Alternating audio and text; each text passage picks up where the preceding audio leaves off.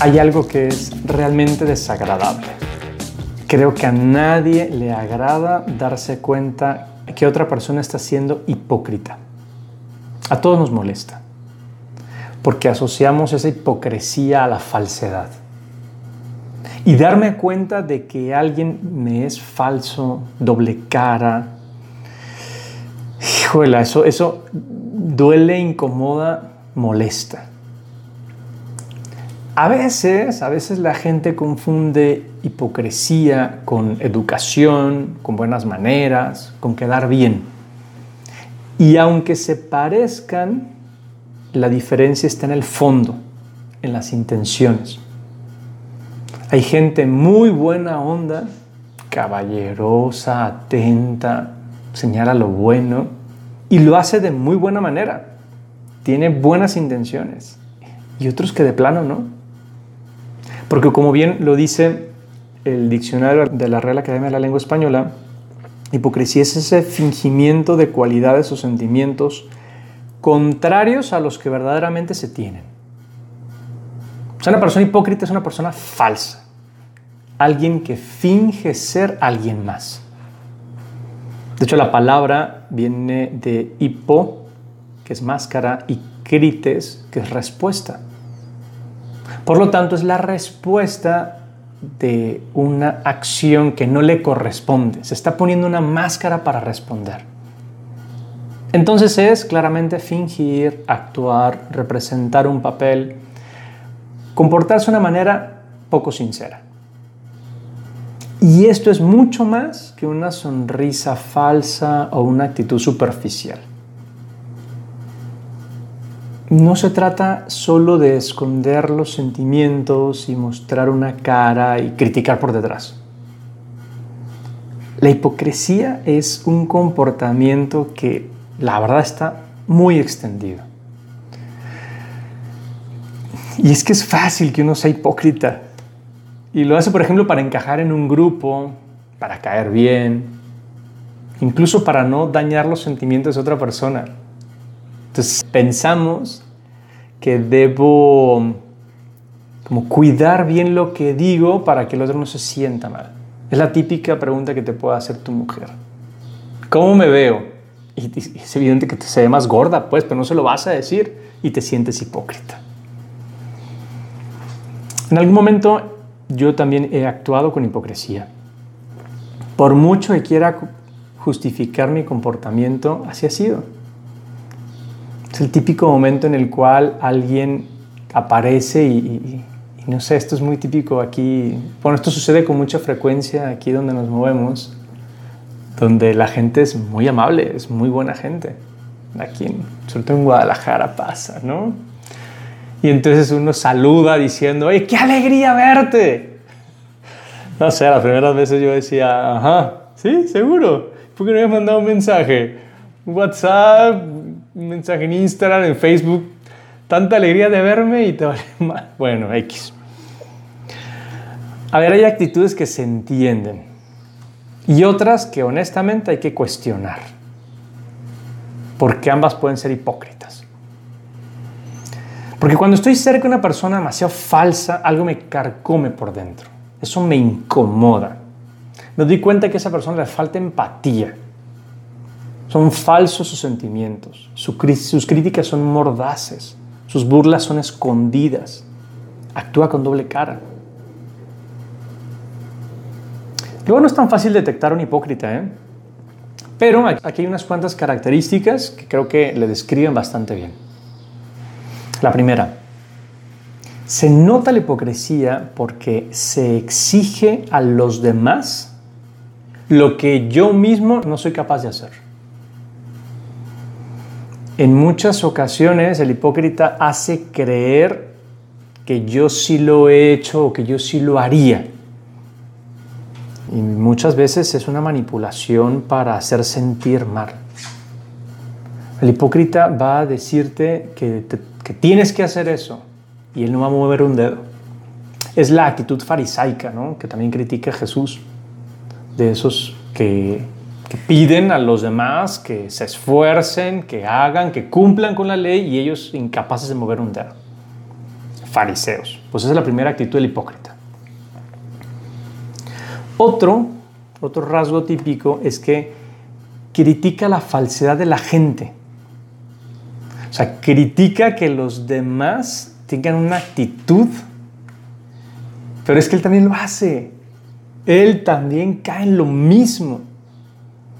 Es más, parece una burla que hablen así de las personas sin morderse la lengua. O sea, tendría que doler lo que están diciendo. Dan ganas de ponerles un espejo enfrente y, y que vean lo que están criticando. Me hace mucha gracia la forma en que un amigo hace ver esta actitud a otros. A mí me lo ha hecho muchas veces.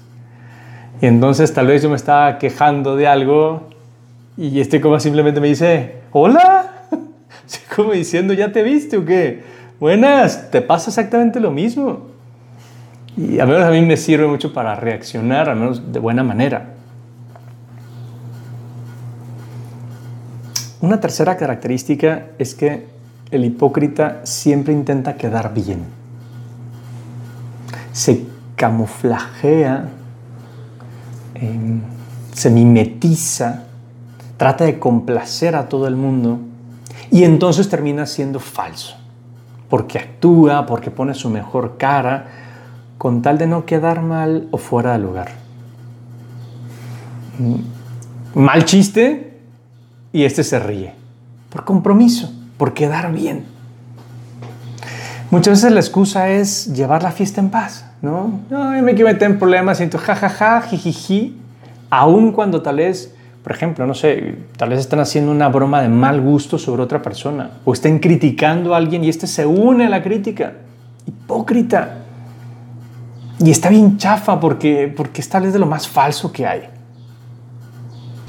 Y la cuarta, me parece que el hipócrita también es muy adulador. Ese que señala las cosas buenas de los demás. No porque le dé gusto que haga lo bueno, ¿eh? Sino porque sabe que con eso queda bien con el otro. Con eso gana su atención. Es el que va diciendo, mira qué bonito suéter. Y la verdad es que no, pero quiere que tú voltees y que... Es el que va señalando esas cosas porque sabe que al otro le va a gustar. Pero no es un tema de, de empatizar o de hacer sentir bien al otro, sino que está buscando qué va a ganar con esa actitud. De hecho, no suele ser quien inicie la conversación hablando de las cosas positivas que suceden por ahí. Pero por sus ganas de quedar bien, hasta exagera los elogios. Yo lo he visto más en mujeres. Eh, una conversación de este estilo. Tienes toda la razón. Ella es lo máximo, ídola, diosa. Siempre quise ser como ella. Estas expresiones exageradas es que hacen ver, ¿no? Cómo, cómo adula para buscar quedar bien u obtener algo. Pero ¿por qué nos caen tan gordos los hipócritas? Porque está mal. Obvio, todos nos damos cuenta. Nadie dice si eso es lo que hay que hacer.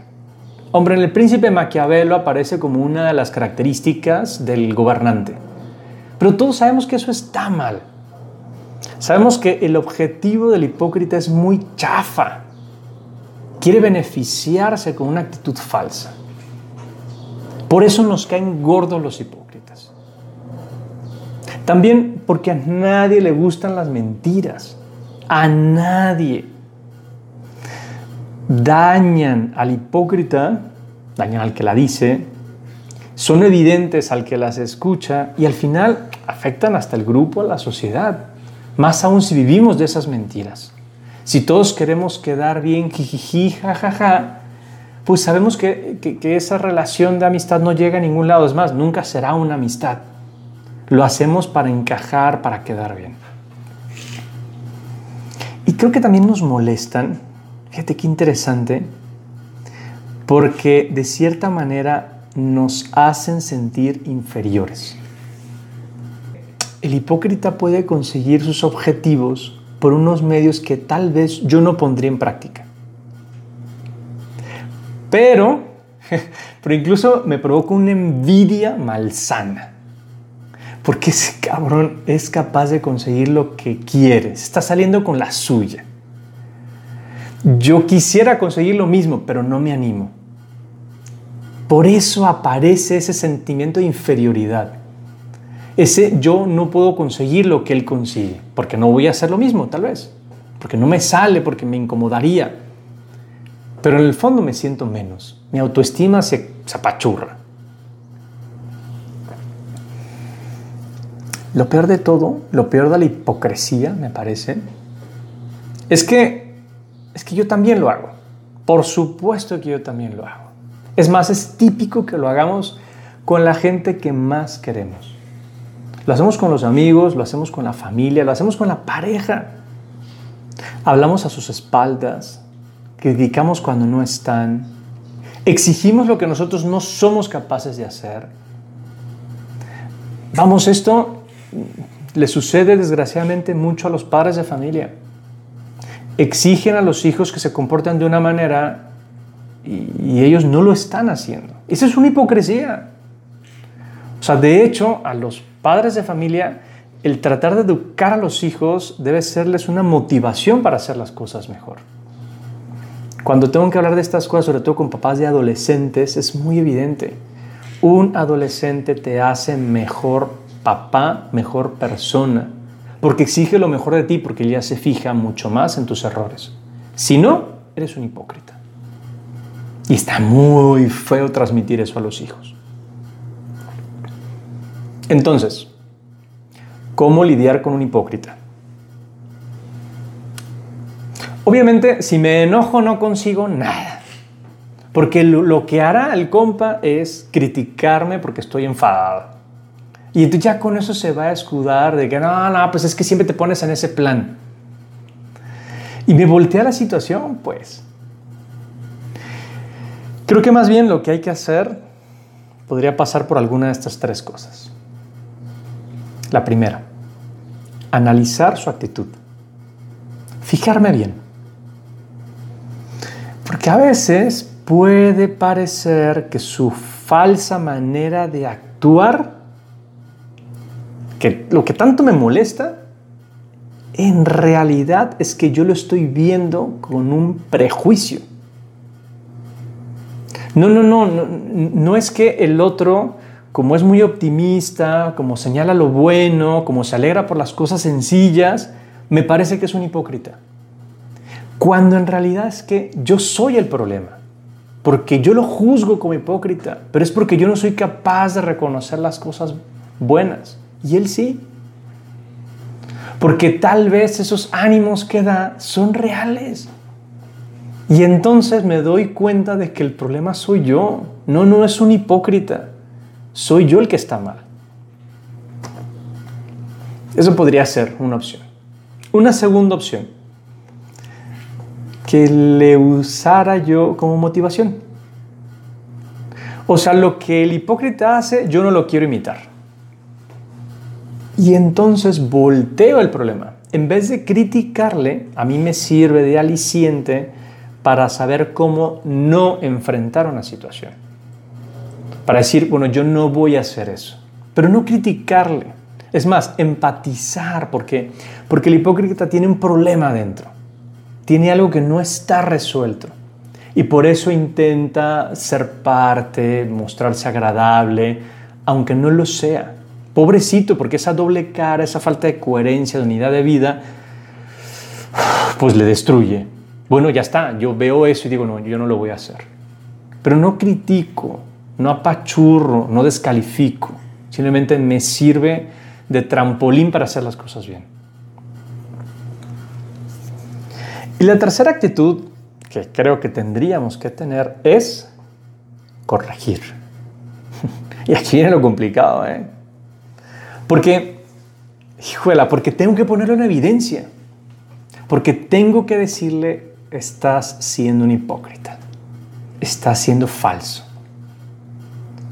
Y eso está complicado, eso duele, eso es, muy difícil.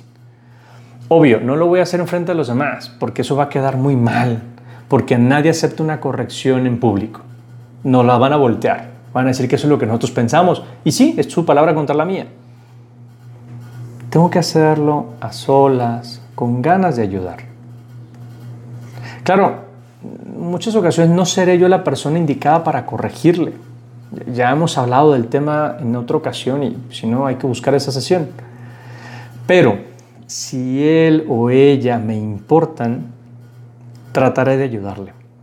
Buscaré las mejores palabras para que pueda entenderme, sobre todo para que pueda yo explicarme. Y cuidado que no hay que no hay que caer en la tentación de decir es que yo no le puedo corregir porque yo también lo hago. No, no, no, es que precisamente por eso, porque yo también lo hago, pues entonces es más fácil la corrección porque es uno, oye, compa, me doy cuenta de que haces esto y la neta me pasa lo mismo.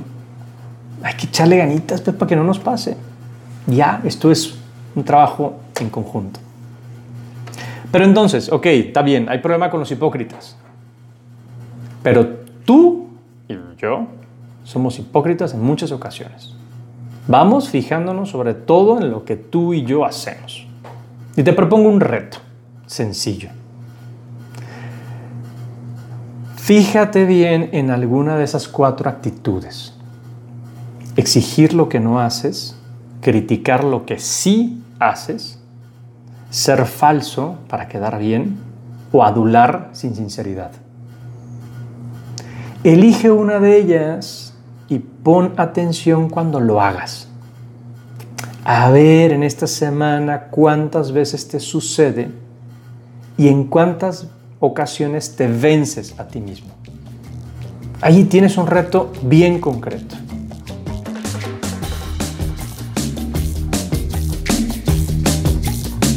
Cuéntame, ¿qué te pareció este tema?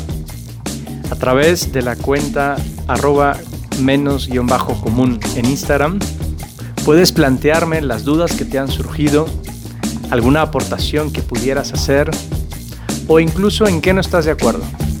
Me encantará saber de ti.